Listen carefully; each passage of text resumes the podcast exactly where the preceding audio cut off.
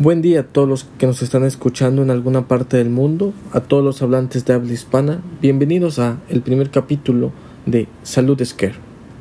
Este es el primer capítulo de una serie de podcasts relacionados con la salud. Aquí hablaremos de la lactancia materna, un tema que causa muchas dudas en el consultorio clínico, a pesar de la importancia que tiene sobre el desarrollo y la alimentación del bebé, los beneficios que traes no solo al bebé, sino a la madre también. Pero ¿Qué es la lactancia materna y cuántos tipos de lactancia materna existen? Bueno, antes de comenzar, quisiéramos presentarnos. Yo soy el doctor J. Yo soy la doctora J. Y todos los datos que aquí expondremos son datos científicos, médicos. No los inventamos ni los hemos escuchado por ahí. Bueno, de vuelta en el tema, existen tres definiciones de lactancia materna en la medicina. La número uno es lactancia materna exclusiva. Es la alimentación del lactante con la leche materna sin ningún suplemento sólido o líquido. Lo que estamos hablando que no incluye agua, ni yogures, ni tés, ni nada de ese tipo de cosas. Y esto lo dice la OMS y todos en el mundo de la pediatría recomiendan que sea durante los primeros seis meses de vida. La lactancia materna exclusiva debe de ser los primeros seis meses de vida, sin ningún agregado. Ahora también dice la lactancia materna predominante, pero todas estas lactancias o los tipos de lactancia materna que mencionemos a continuación son después de los seis meses. Y la lactancia materna predominante es cuando hay una alimentación con leche materna o de otro tipo de leche, así como líquidos, infusiones o vitaminas, siempre y cuando estén recomendadas por un médico. Entonces, esto puede comenzar después de los seis meses con lo que llamamos ablantación, que es la introducción de alimentos a, en la dieta de los bebés. La lactancia materna complementaria igualmente es después de los seis meses, es de alimentación con leche materna y ya se va a complementar, como lo dice, alimentos sólidos. Se recomienda que la lactancia materna dure hasta por lo mínimo seis meses. A partir de los seis meses se puede comenzar con digamos un poco de alimento sólido, papillas, etcétera, pero continuar la lactancia hasta los seis, hasta los dos años. Dos años. La importancia de la lactancia materna como factor determinante en la salud infantil y materna son muchos los muy abundante en cuanto a mejorías en el desarrollo intelectual del niño, a mejorías en, disminución de ciertos tipos de cánceres en las mamás y todo esto lo analizaremos o lo seguiremos analizando más adelante. ¿Cómo se debe iniciar la lactancia materna en el recién nacido? Creo que es un tema que tal vez muchas mamás han de tener muchas dudas. Bueno, aquí lo aclararemos. Se debe iniciar la lactancia materna dentro de la primera hora después del posparto inmediato. Esto con el fin de reducir los, los riesgos de hipoglucemias en hijos de madres diabéticas. Este riesgo de hipoglucemias está presente aún en madres no diabéticas. Los recién nacidos necesitan pues permanecer en íntimo contacto con su mamá, piel con piel, preferiblemente durante las dos primeras horas después del parto, para que tengan una oportunidad de agarrarse al pecho y realizar de forma espontánea pues su primera toma. Este contacto piel con piel tiene también otros efectos beneficiosos para la criatura. Se recuperan mucho más rápido del estrés, se normaliza antes su glicemia y el equilibrio ácido-base y la, la Sí, la temperatura, el equilibrio ácido-base es como la regulación interna que sufre el bebé de, de, estar dentro de la mamá a salir y estar en medio externo. Es un, es un trauma bastante grande pues pasar por el canal pélvico y pues todas esas maniobras que tiene que hacer el bebé para salir al fin pues requiere mucho esfuerzo y desgaste físico. Y también pues para la madre pues la duración de la lactancia materna y también esto puede evitar, digamos, que tengan experiencias emocionales negativas, tanto las mamás como los bebés, después del posparto inmediato. Ahora, en ocasiones las, las primeras 24 o 48 horas el bebé puede estar un poco adormitado por todo este trauma que, que hemos explicado. Esto es normal y no hará falta dar suplementos salvo que el pediatra lo recomiende. ¿no? Es muy importante que si tiene alguna inquietud como padre, madre o familiar del recién nacido, pues lo debe consultar a un médico antes de tomar por iniciativa propia, pues darle algún medicamento o algún suplemento al niño. Es muy importante que si la mamá toma algún medicamento se debe comunicar con el médico o la enfermera para ver si este medicamento no afecta o se libera en la leche materna, ya que esta es una de las contraindicaciones de la lactancia materna. Sin embargo, se puede suspender el medicamento en cierto tiempo y puede amamantar al recién nacido. No recomendamos que sin consultar al médico se suspendan o se agreguen tratamientos. Siempre es importante consultar a su médico antes de agregar o quitar algún medicamento. Y aún más es tener cuidado de ingerir medicamentos que no son recetados por un médico certificado, por un médico que haya estudiado la universidad. Esto incluye medicamentos naturistas, la alimentación de la madre y todo lo que consume es sumamente importante para tener una leche materna de calidad. Pero a todo esto, ¿por qué es tan importante la lactancia materna tanto para el bebé como la mamá? Los beneficios de los bebés son incomparables y ninguna leche sustituta podría mejorar ni siquiera igualar los beneficios que trae consigo la lactancia materna para los bebés. Una de las ventajas generales para los bebés, la leche materna va a aportar al bebé todos los nutrientes que necesita hasta los primeros seis meses de edad. Aporta nutrientes tanto en cantidad como en calidad apropiados le asegura un sano crecimiento y un desarrollo integral a su hijo y le proporciona un mejor desarrollo psicomotor, emocional y social. Fomenta las bases para una buena relación del binomio mamá, hijo o hija. Bueno, y pero las mamás tampoco se quedan atrás, ¿no? Ya que la lactancia materna, pues, aparte de que el embarazo es, digamos, un estado gravídico, porque se altera todo el sistema cardiovascular, pulmonar, hormonal de la mamá, pues la leche materna también la amamantar protege su salud porque va regulando periódicamente, digamos, eh, todo el sistema que se, se modificó para que el bebé pudiera seguir vivo de manera intrauterina.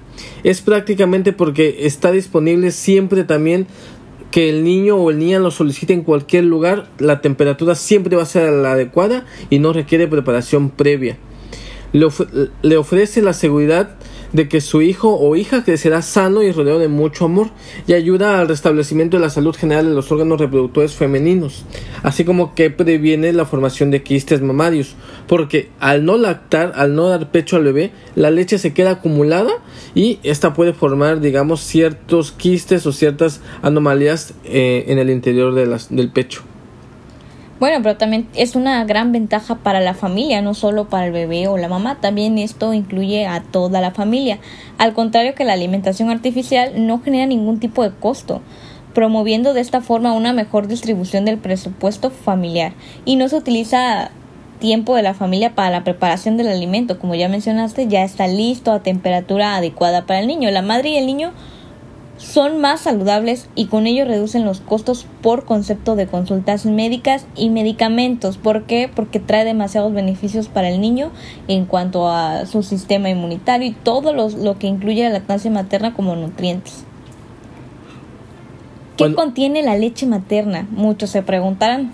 Bueno, la adaptación de la leche materna a las necesidades del bebé es total, ya que es un alimento completo que difícilmente podrá ser imitado por algún otro medicamento o fórmula. Entre sus nutrientes se encuentran pues digamos muchos aminoácidos esenciales para el desarrollo neuronal del bebé, también contiene lactosa, que es un tipo de azúcar que se presenta en la leche, que favorece el desarrollo de la flora intestinal y a la vez ese desarrollo de la flora intestinal pues protege al bebé de que ciertos gérmenes responsables de enfermedades gastrointestinales pues no lo afecten. En cuanto al contenido de grasa, esta se adapta totalmente a las necesidades del niño y niña. Además, posee minerales y vitaminas para que el niño o niña no se sienta y no necesite ningún aporte suplementario mientras tome el pecho. También ofrece anticuerpos, como ya se había mencionado, en especial inmunoglobulinas, la conocida como la IgA, cuya función principal es evitar las infecciones de las vías respiratorias y digestivas en los niños. Sí, porque recordemos que los niños en cuando nacen, pues no tienen el sistema inmune totalmente desarrollado. Entonces es más fácil que pues se infecten de cualquier bacteria, cualquier bicho que esté en el medio externo y pues se enfermen frecuentemente. En cambio, si tienen la lactancia materna, esta les provee inmunoglobulinas, pues que puede ayudar a mejorar el sistema inmunitario. Es importante resaltar que estudios científicos han demostrado que los escolares alimentados con leche materna tienen un mayor coeficiente intelectual que otros cuyos alimentación ha sido de otra manera, como artificial, como en leche fórmulas. Y tú lo pudiste constatar, ¿no, doctora J, cuando estuviste al cargo del programa de desarrollo infantil? Así es, tenían un mejor desarrollo cognitivo los niños que habían tomado leche materna. O sea, aprendían cosas mucho más rápido, ya a cierta edad ya deben de tener aprendidos los colores, números, entonces se le facilitaba mucho más a los niños que habían tomado lactancia materna durante su primer periodo de recién nacidos. Oye, pero ¿cuánto debe tomar de pecho el bebé? Esa es una pregunta muy común que, que pues tienen las mamás cuando llegan al consultorio. La respuesta temprana. A las primeras señales del bebé dispuesto a mamar facilita el agarre correcto y la succión efectiva. Se, se, aconseja el amamantamiento frecuente de 8 a 12 veces al día, al menos las 6 primeras semanas como lo habías explicado. Es un hecho incorrecto que las madres se quedan sin leche en algún momento, ni que se deja de tener nutrientes después de cierto tiempo. La leche materna siempre tiene los requerimientos necesarios para el bebé, incluso después de los dos años de la, la lactancia. Esto es porque el bebé cada vez va, digamos, estimulando la formación de leche y pues la leche contiene gran cantidad de agua, gran cantidad de nutrientes y gran cantidad de vitaminas que lo protegen al bebé. Así es, la lactogénesis, la creación de nueva leche en las mamas, aumenta la duración de la lactancia materna y disminuye la pérdida inicial de peso del, de la madre. Incrementa también la tasa de ganancia pues, de peso, Del, del bebé, ¿no? Ahora, algo que puede ayudar a mejorar la extracción de leche por el bebé es más allá de la posición correcta, son los masajes que se le dan en el pecho a las mamás que están amamantando. Los masajes del pecho antes de la succión aumentan la cantidad de leche extraída sin alterar la composición de la misma. Por tanto, es conveniente indicar como cómo masajear o preguntarle a su médico de cabecera cómo se debe masajear los pechos durante el amamantamiento en las zonas que se note pues un poquito más duras o que no se ablande al final de la toma por retención de la leche. Es importante que sepan que el volumen de leche aumenta con el incremento de número y duración de las tomas. Si por algún motivo tiene que dejar al bebé con algún familiar, o se tiene que ir a trabajar fuera de la casa, es importante que se extraiga la leche y se deje la cantidad necesaria para alimentar al bebé durante todo el día. Es importante señalar que cada bebé tiene su propio ritmo de alimentación, como cada madre tiene su propio ritmo de salida de leche. La madre y su bebé se regulan ambos entre sí. Hay quienes maman durante 20 minutos y sin embargo reciben la misma cantidad que otras u otros que lo hacen de 4 a 5 minutos. Si se le ofrece el pecho y lo acepta es porque lo necesita. No es cierto que se malacostumbren o que deban esperar tres horas entre toma y toma. Sí, es, es también muy importante que si se van fuera de casa, pues se extraigan un poco de leche, la dejen para que el bebé tenga lo que necesita durante todo el día. Pero es muy importante también, cuando la leche se mete al congelador, eh, hay un proceso por el cual se tiene que digamos, pasar para que la leche no pierda sus nutrientes. Las proteínas cuando se meten a un medio frío o un congelador, digamos, pierden su forma original. Entonces, el pasar de una temperatura brusca a otra, o sea, lo que sacamos del congelador y lo metemos a bacho, baño María, que es lo que muchas de las mamás hacen, eso no se debe hacer, porque en ese momento, al pasarlo de manera brusca de un cambio de temperatura a otro, la leche empieza a perder sus, sus proteínas o sus nutrientes. Ahora, así como el bebé avisa que tiene hambre mediante el llanto, también avisa cuando ya está satisfecho. ¿Sabes cómo el bebé avisa que ya está satisfecho? Bueno, para esto deben ofrecerse pues siempre los dos pechos al bebé, ¿no? Empezando por el último por el cual haya tomado. Si rechaza el segundo será porque ya ha tomado suficiente del primer pecho. Si ya ha comido bastante lo a saber. Si el pecho todavía queda bastante leche, en la próxima toma se debe empezar con ese mismo y se vaciará la leche acumulada. Si le molesta la leche se puede pues exprimir un poco eh, de con un pañito frío para que no tenga dolor o aplicar digamos un trapo pues humectante no se recomienda el uso de cremas porque esto pues puede alterar o puede hacer que el bebé no, no sienta capaz pues de tomar en la la próxima pues muy agradable. ¿Qué sucede con las tomas nocturnas? Bueno, no hay ninguna razón médica para suprimir las tomas de la noche. Son muy importantes durante los primeros días y semanas para el establecimiento de una adecuada lactancia, ya que previenen problemas como la mastitis en la madre y producen picos más elevados de las hormonas que ponen en marcha la lactancia, ayudan a mantener la producción de leche y hacen posible un contacto íntimo entre la mamá y el hijo o hija en condiciones que a menudo no se tienen durante el día. Bueno, ahora, la técnica adecuada para amamantar al bebé es lo más importante. De esta manera el bebé tendrá todo para extraer la mayor cantidad de leche posible. Antes de dar pecho se debe de lavar bien las manos y tener a la mano todo lo que se va a necesitar.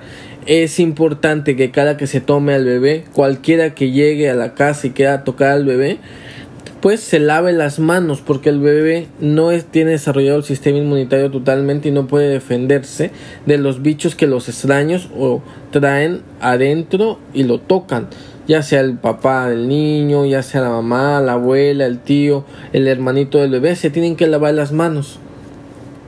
Si decide dar de mamar sentada, debe poner al bebé lo más cerca posible del pecho. Su cabeza ha de apoyarse en su antebrazo y no en el codo. Para ello puede ayudar a apoyar el brazo con el que sostenga al bebé sobre un cojín. Puede estar más cómoda poniendo los pies sobre un taburete o banco bajo. Pero colocar siempre el cuerpo de bebé frente a la madre, de manera que su nariz del bebé quede a la altura del pezón y la cabeza sobre el antebrazo. En definitiva, su cara debe de estar mirando al techo. No dirigida hacia el pecho materno. Siempre debe poder ver la cara de su madre y la madre la, del bebé. Bueno, independientemente también un poco de la postura que se adopte, el bebé debe ser quien se acerque al pecho y no el pecho al bebé. Para conseguirlo, pues se debe estimular que el bebé busque el pecho rozando el pezón sobre el labio inferior del bebé. Así él abrirá la boca de par en par y sus labios pues tienen que abarcar no solo una parte del pezón, sino todo el pezón y buena parte de la areola. Si en algún momento de la succión del pecho el bebé hace ruido al succionar, eso quiere decir que no es la postura correcta y no está tomando adecuadamente leche el bebé. En nuestras redes sociales podrán encontrar imágenes sobre la postura correcta para amamantar, incluso si son gemelos. Recuerda que amamantar es darle amor y seguridad a tu bebé. Muchas gracias por escucharnos a todos los hablantes de habla hispana que nos están escuchando desde cualquier parte del mundo. Nuestras redes sociales nos pueden encontrar en Twitter e Instagram como arroba saludesquer encontrarán también imágenes importantes sobre la lactancia materna y cómo la lactancia materna puede ayudar a prevenir ciertas enfermedades, ¿no? Como por ejemplo reduce el riesgo del asma en un 40%, reduce la diabetes mellitus de un 30 a un 40% y todos estos y mucho más beneficios los pueden encontrar en imágenes en nuestro Instagram. Síganos en Instagram arroba saludesquer